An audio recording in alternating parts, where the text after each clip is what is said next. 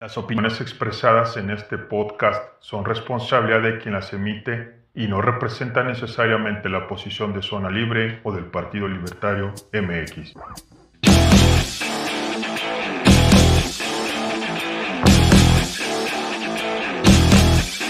Preparados. Están entrando a la Zona Libre, donde encontrarás las ideas de la libertad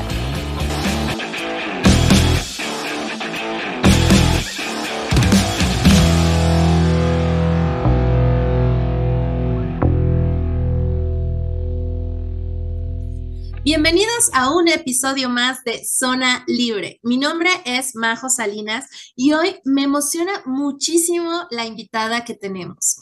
Ella está haciendo las cosas diferentes en su país. Sí, es una mujer y es la primera candidata, perdón, diputada, diputada que eh, libertaria en su país. Tiene pues la edad, la juventud y la inteligencia y hoy la tenemos de invitada aquí con nosotros. Ella es comunicadora social, especialista en comunicación convergente y además también es locutora nacional. Ella es Rebeca Fleitas. Bienvenida Rebeca, ¿cómo estás? Qué gusto tenerte por aquí. ¿Cómo te va? Hola, ¿qué tal? Buenas noches. Bueno, acá ya es de noche en Argentina, así que eh, les agradezco un montón la invitación por recibirme y poder empezar a charlar un poquito eh, de política y de la vida y empezar a conectar las ideas de la libertad a través del mundo, si se puede.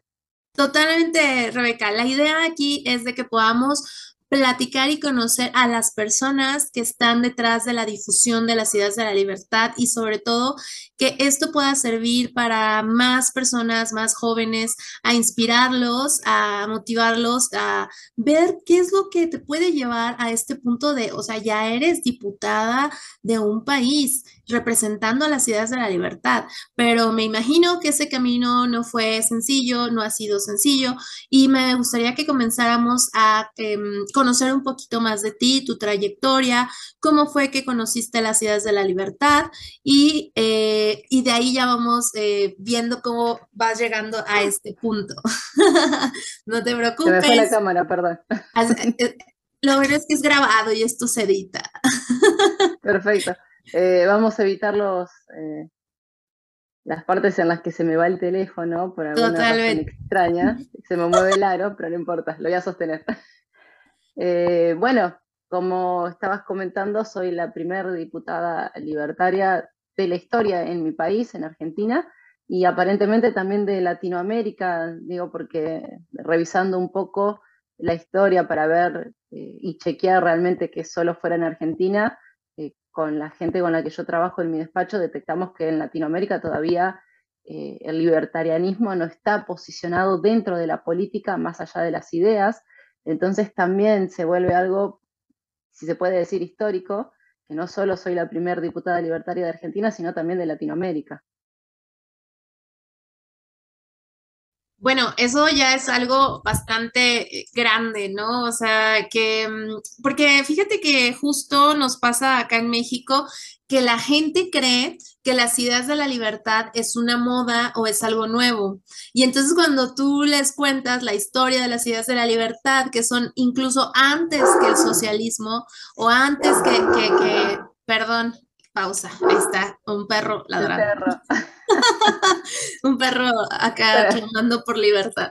Pero bueno, cuando tú hablas eh, de, la, de las ideas de la libertad, la gente se sorprende que les cuentas que las ideas de la libertad surgieron mucho antes que el socialismo y que simplemente en Latinoamérica no nos ha llegado esta información porque pues siempre nos han mantenido en estas izquierdas derechas y pues no nos ha llegado la información de la libertad como tal, ¿no? Entonces el que tú ya tengas un escaño es un gran trabajo y habla de que pues qué se hizo previamente para que se lograra esto. Cuéntanos, este, Rebeca, ¿qué fue lo que, cómo llegaste tú primero a las ideas de la libertad?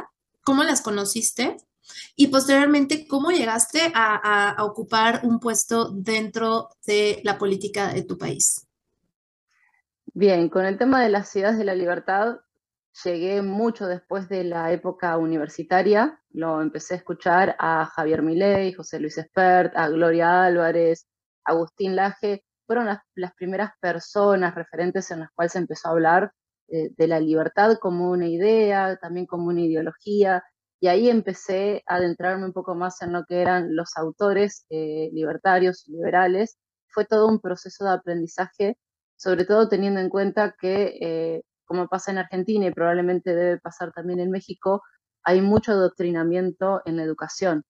Acá Argentina se caracteriza muchísimo por el adoctrinamiento en las universidades y en el secundario. Entonces, mi formación como profesional siempre estuvo rodeada por autores eh, socialistas, o sea, nunca se tocó algún autor que hablara sobre el libre mercado, sobre las ideas de la libertad.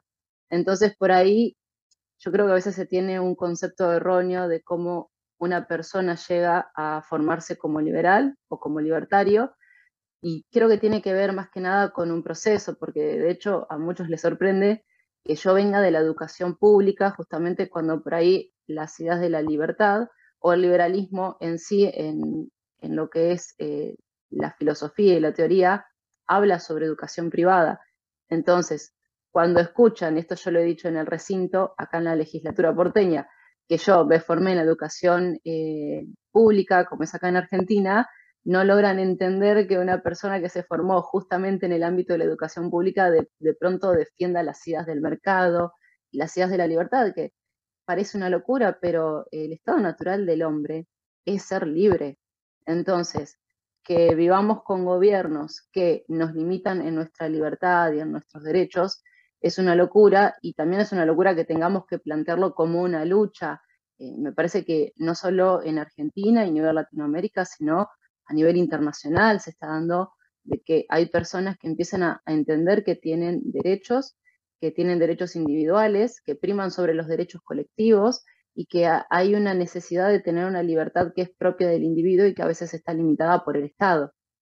Entonces, cuando yo llego a, empezar a adentrarme un poco en el mundo de lo que es el liberalismo y el libertarianismo propiamente, empecé a entender que la educación que recibí en la universidad fue sumamente adoctrinadora, te inculcaban únicamente las ideas del socialismo, del colectivismo, de que es necesario siempre que haya un estado presente, un estado de bienestar. Y cuando vos te das cuenta que realmente eso no funciona y abrís tu cabeza a otro tipo de ideas, otro tipo de sistema que es exitoso en distintos países del mundo, te das cuenta de que hay un error de cómo funciona la política en tu país. Propiamente acá en Argentina, yo hice ese clic en el 2019, que ya estaba todavía la presidencia de Macri, estaba finalizando, y entendí que era necesario que como individuo me tenía que involucrar de otra manera si yo quería o pretendía un cambio en mi país. Y la única manera de hacer ese cambio a veces es meterse justamente en el barro de la política o empezar a militar eh, las ideas, en este caso yo milité las ideas de la libertad, me sumé a un partido, el Partido Libertario, en el cual empecé colaborando como profesional en el área de comunicaciones, eh, en la parte de justamente de comunicaciones del partido, como eh, vicecoordinadora, después asumo el, cargo de coordinadora y empecé a manejar todas las redes sociales que tenía el Partido Libertario en ese momento. Y ahí es, digamos, ese proceso del 2000, eh, finales del 2019, que yo eh, empiezo a militar y empiezo a trabajar como voluntario y profesional, que eso es importante remarcar. Nadie nos pagaba por militar en un espacio político, sino que lo hacíamos por convicciones propias. Eso me llevó a conocer a Javier Milei en el 2020, que le hago una entrevista por primera vez para las redes del partido y esa fue la primera interacción que yo tengo con Javier en el rol de entrevistada, entrevistador y entrevistado. Y fue una, una charla muy linda, de hecho yo recuerdo que estaba súper nerviosa con esa entrevista, porque imagínate tener que entrevistar a un economista como Javier Milei, y que yo no... aparte era como, como el que, uno de tus, eh, con quien te inspiró, me imagino, ¿no? Como para llegar a la la libertad, claro. Sí, que de hecho esa entrevista estaba programada para que la hicieran otras personas, que le entró justamente el mismo pánico que a mí, que no se animaron a hacerla. La, entrevista ya estaba pactada con Javier, o sea, yo no le podía cancelar a Javier Milei. Porque y ya nadie le quería entrevistar. No, porque imagínate, o sea, es una persona que sabe muchísimo, es extremadamente inteligente, y tener que enfrentar a una persona que por ahí no tiene la experiencia de, eh, hacer entrevistas, como por ahí una, persona que se forma en la comunicación social sí la tiene, eh, era demasiado el desafío, no podíamos cancelar la, entrevista. Ni la oportunidad, la oportunidad también. Era que si perdíamos la oportunidad, no la, creo que no la íbamos a volver a tener en otro momento. Entonces fue hacerla o hacerla. Y no quedó otra persona y la tuve que hacer yo y ese día estuve muy nerviosa. Yo siempre digo que pudo haber salido mejor la entrevista, pero bueno, eh, salió, está todavía en, eh, colgada en YouTube y yo me alegro de haberla hecho porque también fue un paso en el que yo pude romper el hielo, de, tener la, eh, de perder la vergüenza, digo, de empezar a hacer Zooms y entrevistas en vivo que por ahí yo no estaba tan acostumbrada y fue un desafío, pero me gustó cómo salió y a partir de ahí empecé a tener otro contacto con Javier y el año pasado él me convoca a trabajar en su campaña. Entonces ahí empezó otro vínculo distinto en el cual yo empecé a trabajar como eh, encargada de, la parte comunicacional de su campaña. Ajá. Wow, no, pues estuvo, o sea, esa entrevista fue determinante para ti definitivamente. O sea, fue como, hicieron clic, me imagino, también ahí con, con Javier, ¿no? Sí, de hecho después lo volví a entrevistar, creo que a finales del 2000, no, en 2021 sí, 2022 lo, lo habré entrevistado dos veces, pero yo creo que lo determinante no fue justamente la entrevista, si bien ahí yo empecé a conocer a Javier de otra manera y tuve otra, otra cercanía y otra relación con él, porque también en esa época él empezaba a hacer caminatas en, la ciudad autónoma de Buenos Aires, ya em, empezaba a perfilarse también en, un rol de, candidato y ahí lo pude conocer de otra manera, pero lo determinante fue que a Javier le gustó el trabajo que yo hacía en las redes del Partido Libertario. Entonces, como él veía la, la, línea comunicacional que yo trabajaba, que yo trabajé con un equipo de personas excelentes, que el día de hoy algunas de ellas me están acompañando en la labor que yo realizo acá en la legislatura porteña, fue determinante ahí porque eso fue lo que a él le llamó la atención para convocarme a trabajar como profesional en su campaña. Claro, totalmente. Tu trabajo habló por ti también, ¿no? Y esa es otra parte que yo creo que hay que resaltar. Eh, hace rato, y bueno, y yo quiero hablar de este tema porque yo sé que es un tema un tanto escabroso y más para tu país, que, que por allá es donde está más fuerte este tema de que sabemos que, que toda la, cuestión de, del feminismo eh, se ha venido gestando del lado marxista, con este feminismo victimista en el que pues pone a las mujeres como víctimas y a los hombres como malos y que solo quieren que las mujeres sean parásitas del Estado, ¿no? Entonces, eh, obviamente desvirtuando totalmente el, el origen real del feminismo original, ¿no? Entonces, el hecho de que tú como mujer logres abrirte camino en la política sin llegar con propuestas em, populistas, marxistas, ni, ni dándote como este papel victimista de yo mujer vengo a ofrecerles tal, lo estás haciendo a través de las ideas de la libertad. ¿Cómo estás logrando esto? ¿Cómo conectas con otras mujeres? ¿Cómo conectas con, la gente para poder hacer como, eh, eh, sacarles como este chip tan implantado que, ha venido eh, metiendo el marxismo? Sí, mira, es básicamente por ahí el primer punto que yo tocaba al inicio de la entrevista, es que las personas entiendan que su estado natural es la libertad y que cuando los individuos entienden que no es necesario un rol intervencionista por parte del Estado, pueden vivir de otra forma. Hoy la crisis económica que está atravesando mi país es un claro ejemplo de ello. Se han eh, suscitado años y años de políticas intervencionistas por parte de distintos gobiernos que, han estado en Argentina, que nos han llevado a la situación económica actual que atraviesa el país. Entonces, te das cuenta de que hay una, cuestión clave que está funcionando mal, que es la excesiva intervención del Estado. En realidad el Estado funciona gracias a el, pago que hacen todos los contribuyentes a través de los impuestos. Si los contribuyentes, o como dice Javier Milei, los pagadores de impuestos, porque él se niega a llamarlos contribuyentes, no pagasen sus impuestos, el Estado tampoco tendría fondos para funcionar como tal. Entonces, en mi país actualmente, con la crisis económica que hay, el Estado, en lugar de reducir el gasto estatal que hay y empezar a reducir gastos innecesarios, la solución que encuentra siempre es crear nuevos impuestos y llevar toda esa carga tributaria sobre los individuos. Entonces, las personas mismas se están dando cuenta, acá en nuestro país es muy claro cuando hay marchas y protestas de los movimientos sociales, que hay algo que no está funcionando, que ellos siguen pidiendo también más, eh, más intervención del Estado, más planes, más dinero, pero todo eso sale del bolsillo de la gente que trabaja, porque el Estado no produce riquezas, no es una empresa privada. Entonces, yo creo que es parte también de que la gente empiece a entender eso, que es un proceso difícil, porque estamos hablando de años de que la gente creyó que el, el Estado tenía que estar interviniendo para generar una mejor calidad de vida en los ciudadanos, lo cual es totalmente erróneo, porque cuando tenés una intervención excesiva por parte del Estado, pasa lo que pasa en países como Argentina, como Venezuela, que hay una inflación extremadamente alta, en el cual hoy nuestra moneda está muy devaluada, llegar a fin de mes para los ciudadanos es muy complicado, y todo eso tiene que empezar a hacer un clic en la cabeza.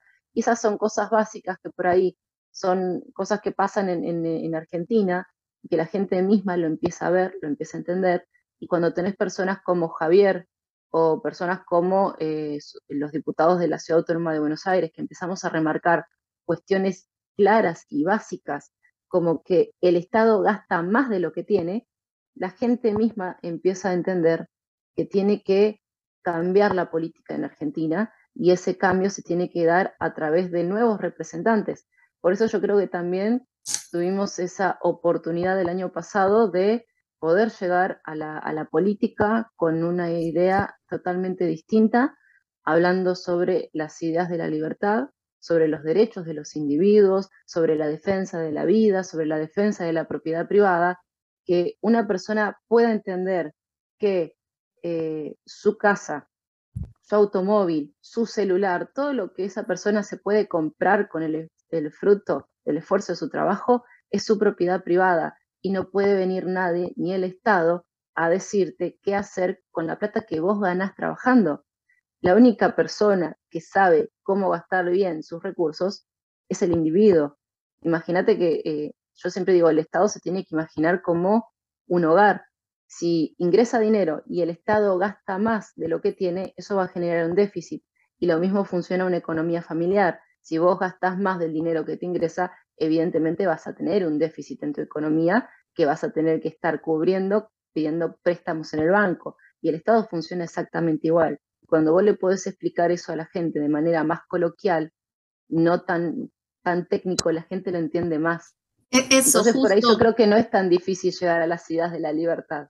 Yo creo que ese, ese es el, eh, acabas de mencionar algo eh, exacto que me ha, que constantemente, por ejemplo, acá en México, luego nos, nos dicen a nosotros, ¿no? Nos dicen este, a los del Partido Libertario, eh, la gente que, por ejemplo, están cansadas de, izquierdas, derechas, los mismos políticos y tal, pero dicen, es que, a ver, ¿cómo ustedes bajan la información a los campesinos, a la gente em, que a lo mejor están recibiendo subsidios, que, o sea, cómo tú llegas y les dices que es mejor estar en libertad que estar recibiendo dinero gratis que, que da el gobierno, porque el gobierno, lo que justo dices, no produce ese dinero, sale del sudor de la frente de todos. Y el error que tienen muchos es creer que eh, los impuestos solamente los pagan los que más tienen, cuando finalmente eh, impuestos pagamos todos, o sea, incluso cuando eh, cargas tu carro con gasolina, cuando compras un chicle en la tienda, o sea, de todo pagamos impuestos, entonces es absurdo que creas que em, siguiendo, como subiendo estos subsidios, va a haber más Em, prosperidad y menos pobres, ¿no? Entonces, yo creo que esa parte que mencionas es muy, muy importante. Eh, ojalá que hubiera como un manual de cómo bajar las ideas de la libertad y que más personas las entiendan. Porque yo ahorita puedo entenderlas, porque ahorita tú ya nos platicaste quiénes fueron las personas que, te, adentraron en, las ideas de la libertad. Igual a mí fue eh, a través de, por ejemplo, referentes como Gloria Álvarez, este, eh, José Venegas, Antonella Martí, gente que son de tu país que digo, wow, Argentina también sigue dando gente que está dando esta batalla por la libertad y digo, qué bueno que, que siga habiendo estos referentes, pero en qué momento vamos a tener esos referentes acá, por ejemplo, en México, ¿no? Eh, y como que vamos de a poquito ahí tratando de, de, escarbarle, de ver por dónde. Y ahorita verte a ti, que tú ya estás ahí, desde donde se cambian las cosas, porque lamentablemente así es, es desde la política, desde donde se cambian las cosas, me gustaría que, que nos compartieras ahora tú qué es lo que estás proponiendo y qué Mm, retos te has encontrado al estar ahí? Porque imagino que toda la oposición y todos los que están los partidos tradicionales han de estar con el grito en el cielo, como decimos acá, de que pudieras llegar con una propuesta de quitarles presupuesto a los eh, diputados, de quitarles sus privilegios, toda esa parte. Entonces, cuéntanos cuáles son, han, sido esos retos y pues ahí ya nos empiezas a perfilar para que nos cuentes un poco de las propuestas que están lanzando. Sí, bien. Básicamente las, las, propuestas y las ideas que por ahí eh, priman en el espacio, que yo también intento reflejar en cada uno de los proyectos que presento, es siempre que la idea principal y central es defender la libertad de los individuos, sus derechos individuales, defender eh, el derecho a la vida y a la propiedad privada. Y por eso también es muy importante que la gente entienda que para que todos e, estos elementos funcionen es necesario vivir en un país con un Estado eficiente.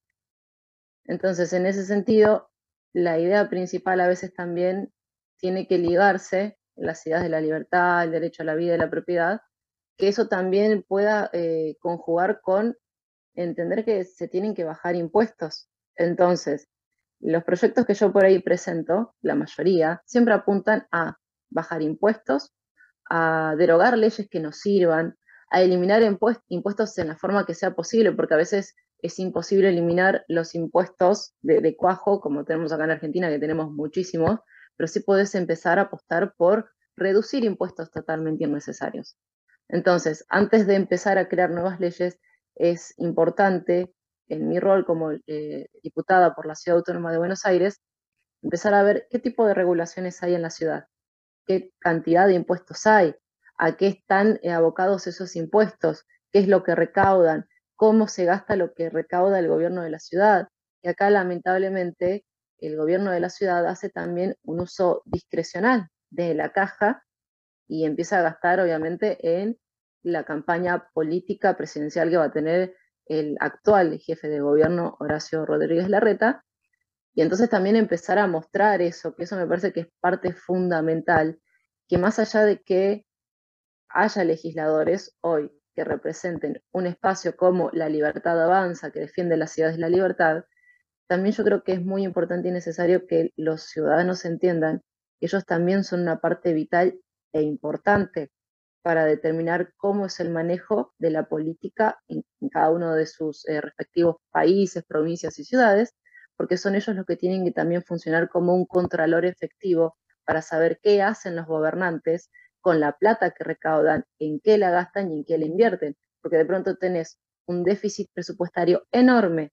Nosotros acá en Ciudad Autónoma de Buenos Aires tuvimos que votar hace unas semanas atrás una ampliación del presupuesto para la ciudad. Y en ese presupuesto se ponía la excusa de que se iba a generar un aumento salarial para los trabajadores. Y en realidad, cuando nosotros nos pusimos a desglosar la ampliación de presupuesto que se estaba pidiendo, el aumento salarial era mínimo, era del 1,5 para salud y del 3% para seguridad. Entonces, no llegaba a cubrir efectivamente un aumento salarial para los trabajadores. Únicamente lo que se estaba buscando con este aumento o extensión de presupuesto era darle más recursos a la ciudad para seguir generando gastos. Acá lamentablemente el gobierno de la ciudad está haciendo un gasto discrecional de, la caja del gobierno de la ciudad, pagando la, campaña publicitaria de la reta. Esto se, conoció hace muy poco, que yo también de hecho lo pronuncié en el recinto cuando tratamos el proyecto de ley para la ampliación del presupuesto, donde expuse que se estaba engañando a la población diciéndole que el gobierno estaba buscando generar un aumento de salarios para los trabajadores para ajustarlo al índice de inflación, cuando en realidad todo el aumento del presupuesto se estaba yendo a cajas que no estaban discriminadas eh, en qué gastos se, estaban invirtiendo, porque decía gastos en servicios y no te especificaba si iba un ministerio, si iba una secretaría, había gastos también que iban para eh, las organizaciones sociales, algo también muy criticado acá porque se sigue alimentando una caja política donde dirigentes sociales manejan discrecionalmente la plata de los planes sociales y generan que la población que recibe esos planes sociales también sea rehenes de decisiones políticas por parte de la izquierda. Entonces, es lamentable que tengamos que también llegar a ese punto, pero me parece que es muy necesario mostrar. En el caso acá de la reta, yo lo expuse en el recinto de que la reta había gastado en su momento eh, más de 17 millones de pesos argentinos en su campaña había hecho una campaña publicitaria en, eh, eh, publicitaria en Facebook, donde pagó 7 eh, millones supuestamente con el fondo de, su partido, que es Juntos por el Cambio, y 10 millones que habían sido sacados de la caja del gobierno de la ciudad, que esa caja se, se hace con los impuestos que paga la gente. Entonces, cuando vos te das cuenta de eso, decís, esto está funcionando mal, hay que empezar a hacer las cosas distintas en la política y precisamente la libertad avanza viene a ser ese contrapeso a las figuras y partidos políticos que existen hace años en Argentina, que siempre eh, apuntan más a las ideas colectivistas, socialistas, que siguen creyendo que es necesario una intervención estatal eh, súper eh, enorme para poder manejar un país. Y eso lo único que genera es más inflación, más pobreza, que la gente siga dependiendo de un Estado, menos libertad, exactamente. Entonces se encontraron hoy con, somos cinco nosotros en la legislatura porteña y son dos diputados nacionales en Congreso de la Nación. Y se han encontrado, por lo menos en la legislatura porteña, con un bloque que no acompaña ningún tipo de proyecto que sea del tipo intervencionista y socialista.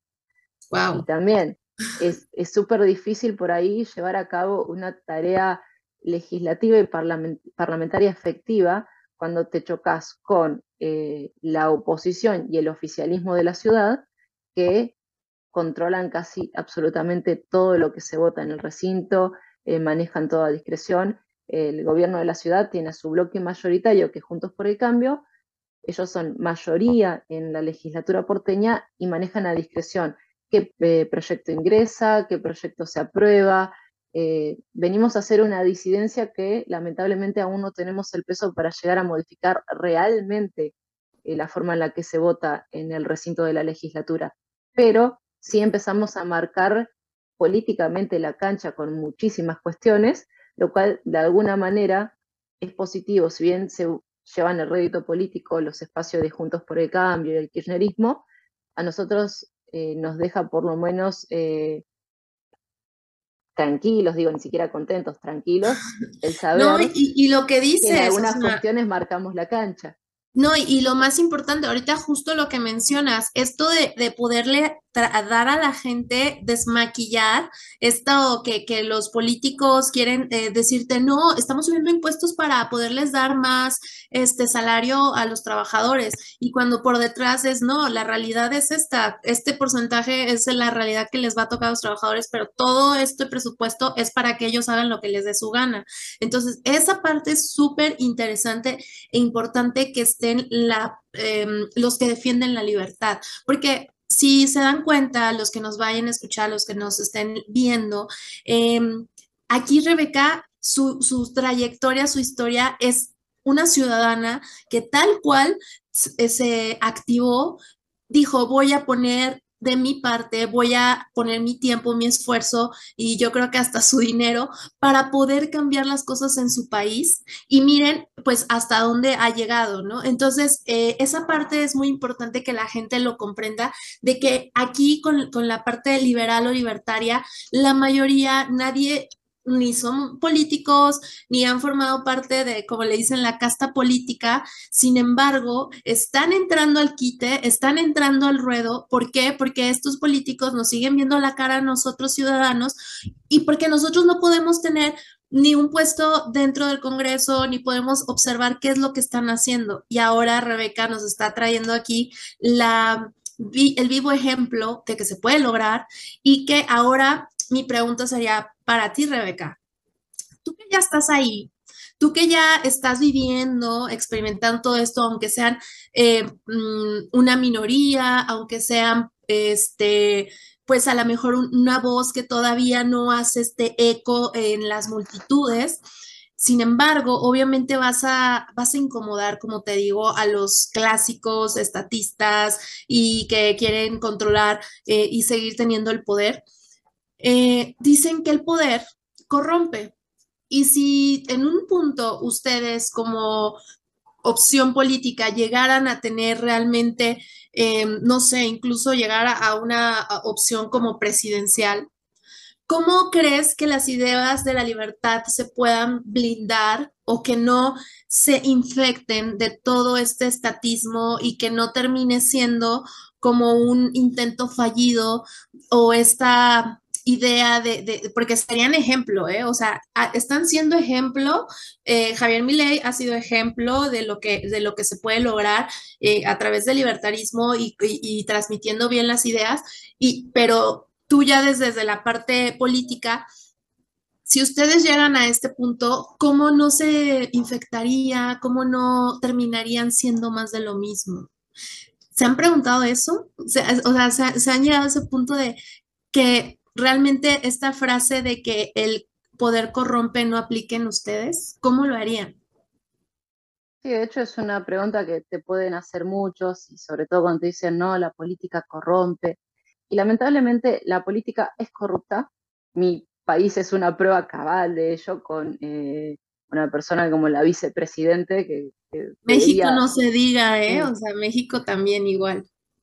Por eso te digo, o sea, son ejemplos de países en los cuales la corrupción existe, lamentablemente, es un hecho, y nunca se puede escapar de políticos que usan el espacio de la política en beneficio propio.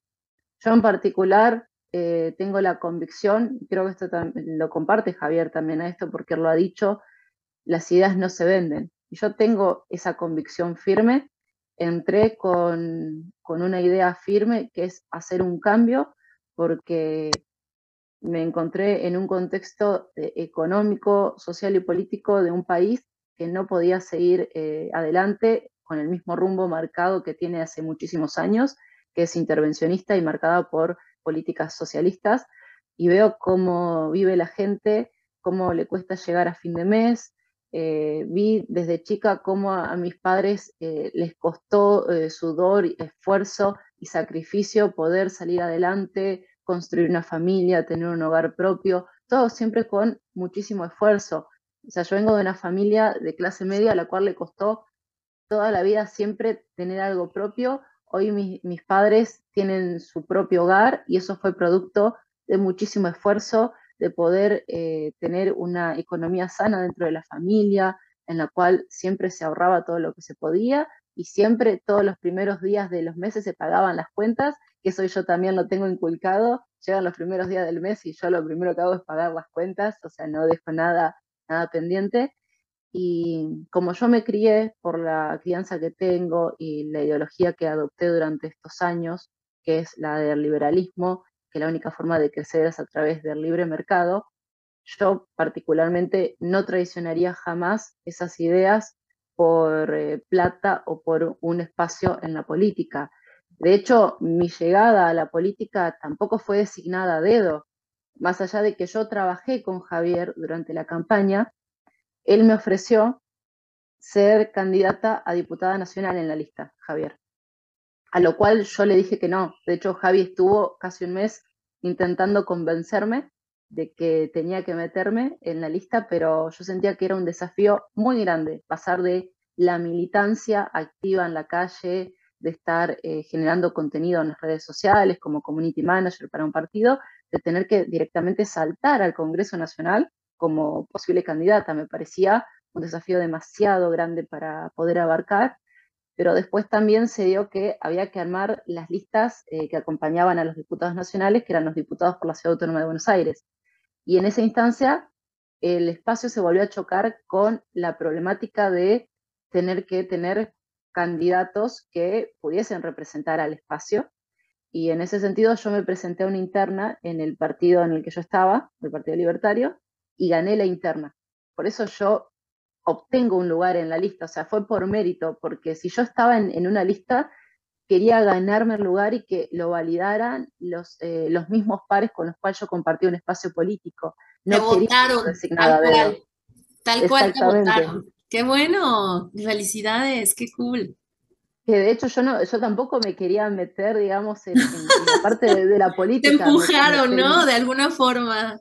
De hecho lo conversé muchísimo con, mi familia, con la gente que yo trabajaba en el equipo de comunicaciones del partido. También ellos fueron un, incentivo muy fuerte para que yo me presentara y por eso es que yo me presento, me dicen, sí, sí, tenés que presentarte porque sos la candidata ideal y vas a ganar, ¿viste? Yo no tenía confianza, no me tenía fe y terminé ganando y por eso yo estoy en la lista de Javier como cuarta candidata en, la lista de legisladores porteños. Y así es que yo ingreso a la ah. legislatura, porque no estaba ni siquiera en mis planes el año pasado ser candidata. Oye, no, pero pues fue un gran reto y la verdad felicidades porque también se necesita valor, porque como ya lo dijimos, enfrentarte a gente que ya lleva años en esto, que sabemos que la política son muy perros, por decir una para que se están mordiendo entre ellos, justo como los perros que están ladrando acá, que están sonando, que son así, o sea, de que al final de cuentas van tras el hueso y lo que les importa es tener eh, este puesto político y que nadie se los quite, ¿no? Entonces, el que tú llegues con estas ideas, que venga a simbrar y a mover como la política tradicional, pues yo creo que sí significa algo muy fuerte, entonces muy valiente de tu parte, pero pues eh, qué bonito que te, sientes apoyada por la gente que estás representando y pues por tu familia y pues evidentemente se tiene que tener esta fortaleza, chicos. Yo creo que mm, esto es lo que yo quisiera como ir dejando, ir como para ir cerrando la, entrevista. El hecho de que pues eh, para que Rebeca también lograra esto, definitivamente, ella lo dijo ahorita, o sea, dudó en algún punto de ella misma, pero al final lo hizo, porque yo creo que todos tenemos miedo, en cualquier momento a todos nos da miedo tomar algún tipo de, de, de, tomar decisiones, ¿no? Pero la diferencia está entre los que el miedo los simbra y los congela y los que el miedo los impulsa. Y entonces Ahí es donde cambian las cosas, chicos. Entonces, si se puede hacer los cambios en el país, no va a ser a través de que un político llegue y nos salve, va a ser a través de que hagan lo que Rebeca hizo, lo que Javier hizo, lo que muchos más ciudadanos estamos haciendo, que es metiéndonos, involucrándonos, informándonos y transmitiéndoselo a más personas. Rebeca, para ir cerrando, me gustaría eh, que les pudieras dejar un mensaje, sobre todo a los jóvenes que, nos vayan a escuchar, a la gente que nos vaya a ver, acerca de precisamente esto, de cómo podemos cambiar las cosas en nuestros países, en Latinoamérica, y que pues también les dejes un mensaje inspiracional para que pues no se rindan, que la libertad puede seguir avanzando, justo como el nombre de su partido. Yo creo que la gente tiene que ser ellos mismos el motor de inspiración para generar los propios cambios. Con lo que yo conté, soy el ejemplo de eso, de que teniendo todo el miedo y las dudas que yo tenía, me animé a, saltar, digamos, eh, la barrera que me decía, no lo hagas, pero también está, la, viste siempre la frase que dice, si no lo hago, ¿qué pasa? Entonces, ¿qué pasaría si yo hubiese hecho tal o cual cosa, viste? Entonces, tampoco quedarse con la duda. Yo creo que todos se tienen que animar a, luchar por el cambio y son cada uno de los individuos que tomen conciencia de que ellos son el factor clave para modificar no solo su presente y el futuro de, su familia y de su país, los que tienen que tomar la decisión de meterse en el barro de la política. Yo no digo que es fácil porque no lo es. Ganás muchas cosas y perdés un montón también, porque a veces estar en la política te puede generar amigos como enemigos y es muy difícil transitar el camino si vos no tenés el apoyo de familiares y amigos. Pero yo creo que lo importante es que cada uno sepa que está poniendo todo de sí, de, su alma, su corazón, para poder cambiar eh, su país y eso es súper importante. Yo creo que es lo que tiene que primar en la cabeza de todo el mundo, que tienen que ser todos valientes, meterse eh, realmente a militar por algo distinto como son las ideas de la libertad, porque necesitamos todos vivir en libertad. Y sin eso yo creo que no tenemos absolutamente nada. La libertad lo es todo. Todo. Totalmente. Sí, hay, una frase que me encanta que es, vida sin libertad no es vida. Y, y es, es algo clave que, se deben de quedar em, las personas que nos escuchen. Eh, llévense esta, este, este caso de, pues, digamos, éxito, porque ya el haber llegado a, un puesto político sin vender tus ideas, porque es muy diferente ser liberal, libertario y llegar al, poder o a la política eh, con un partido que ya está en el poder, a llegar siendo libertario y ser la única mujer dentro de, este Congreso con, con, esta bandera, digo, ya es un gran logro. Te felicito mucho, Rebeca, te deseamos eh, pues el mayor de los éxitos y sobre todo ver pronto una Argentina más libre, eh, ciudadanos más conscientes y, y pues que siga avanzando la libertad eh, por mi parte sería todo. Yo les agradezco muchísimo que nos hayan escuchado.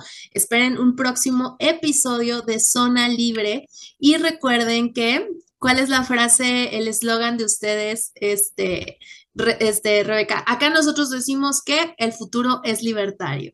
¿Y ustedes? Acá tenemos dos eslogans. El primero es Viva la libertad, carajo. Viva la libertad. el segundo es que Argentina tiene futuro, pero solo si ese futuro es liberal. El futuro es libertario, tal cual, exacto.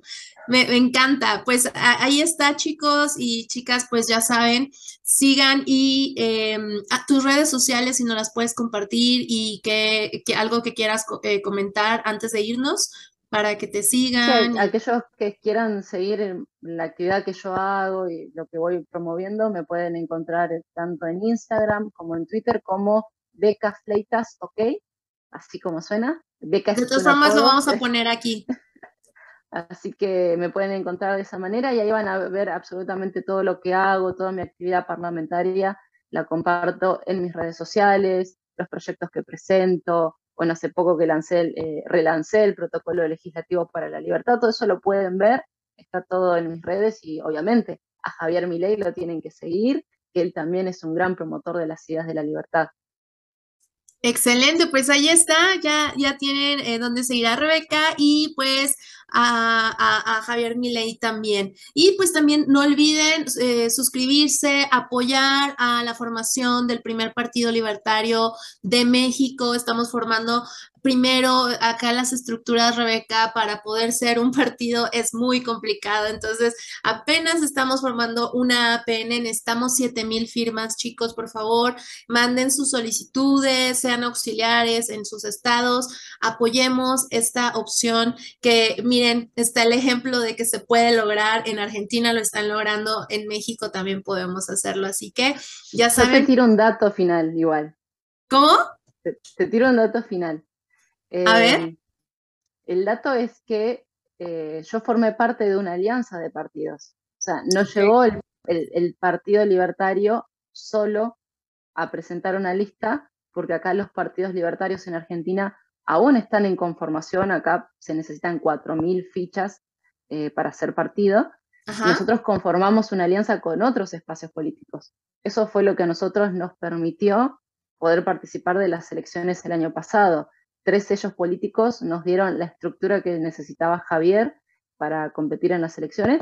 Y de hecho es curioso porque mi partido, sin tener personería jurídica, pero por el hecho de que todo el caudal de recursos humanos salía del Partido Libertario, fue que nosotros tuvimos la posibilidad de participar en las listas.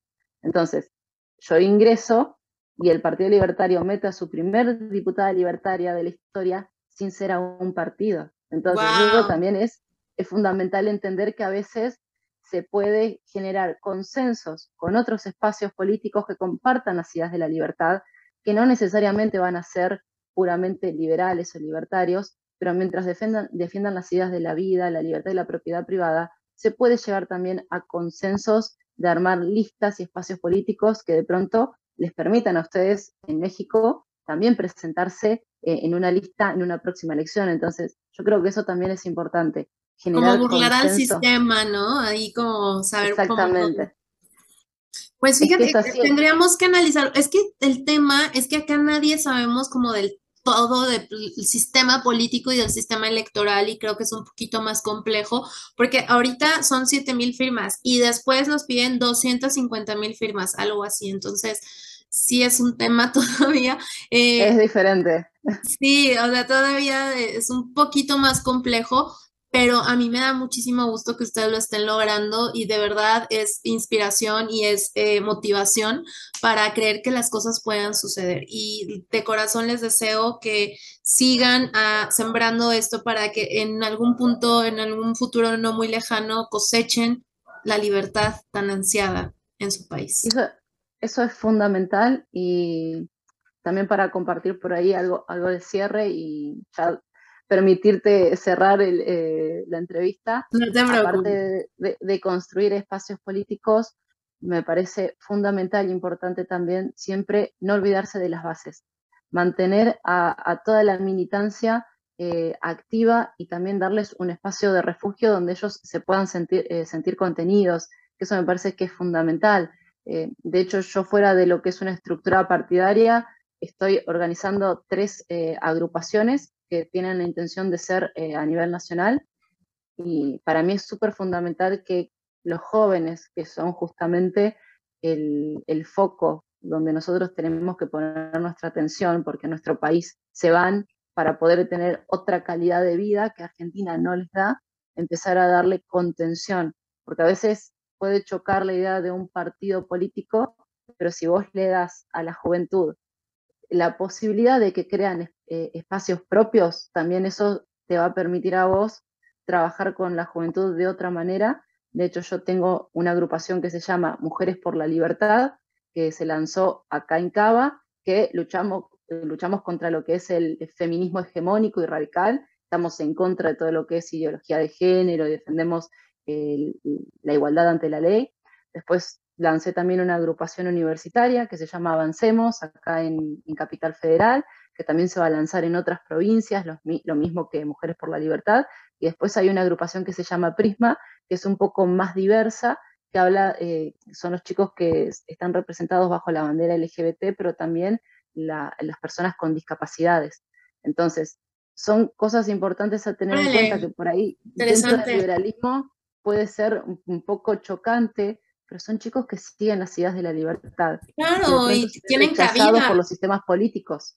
Exactamente, entonces es súper importante darles espacio. Y que eh, eso yo creo que mencionas ahorita es súper importante porque eh, toda la comunidad LGBT, el feminismo, todos creen eh, que el refugio es el marxismo cuando fueron los primeros en perseguir a los gays, fueron los primeros en condenar a las mujeres, fueron, o sea, y ahora son los progres los que se visten con estas banderas y, y es como bien absurdo y, y que a lo mejor algunos liberales rechacen la posibilidad de que alguien LGBT pueda pertenecer al liberalismo es como absurdo. Al final de cuentas, nosotros defendemos la libertad de todos los individuos. No nos importa el color de piel, ni, ni tus preferencias sexuales, ni, o sea, ni cuánto tienes. Lo que nos importa es que respetes la libertad del otro.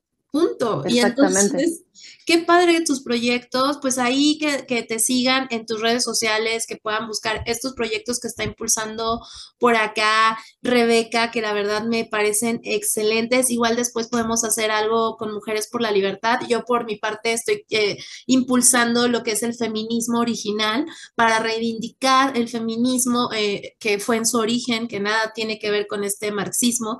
Entonces, eh, y más empoderando mujeres y acercando hombres también al lado como pues de que no se sientan rechazados ni, ni segregados de, de, esta problemática que nos afecta a todos también, pero ya habrá chance, igual hay que hacer una segunda Lo podemos hacer en otra ocasión porque es un tema bastante amplio que te lleva muchísimo debate, porque es como vos decís, eh, por ahí causa rechazo, pero yo creo que no hay nada menos liberal que decirle a una persona bajo qué bandera se tiene que sentir identificada. Y si hay personas que quieren reivindicar el verdadero feminismo liberal, hay que darles el espacio. Si hay gente que quiere defender eh, sus derechos y sentirse representado bajo la bandera LGBT y no dejársela al socialismo, tienen su derecho de hacerlo y hay que darles el espacio.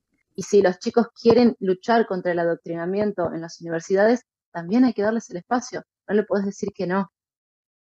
Sí, no, lo, único es que lo que esté en contra de la libertad o quiere, que quiere impulsar, imponer a otros, eso es lo que nosotros no, no como liberales no promovemos. O sea, si tú quieres lo que quieras, pero mientras no quieras imponerlo y, menos con los impuestos de todos. La, frase de, mi ley que es muy fuerte, pero a mí se me quedó muy grabada de... Sí, sabemos cuál es. Yo la quiero decir, bueno, no sé si nos vayan a censurar, pero es muy buena se puede decir de otra manera, porque le, busco una manera más suave de decirlo, es que eh, si vos querés eh, hacer una fiesta, no me hagas pagar a mí la joda. Es así. Vos podés hacer lo que quieras como individuo, siempre y cuando vos te hagas cargo de la cuenta. No que te la pague otro. Porque es muy fácil, o sea, decir que voy a regalar cosas cuando no es tu dinero, ¿no? Entonces, Exactamente. esa frase, pero pues muy, La buscamos para suavizarla. Sí, sí, ya, ya nosotros la quisimos suavizar, pero eh, se escucha muy padre cuando la dice Miley.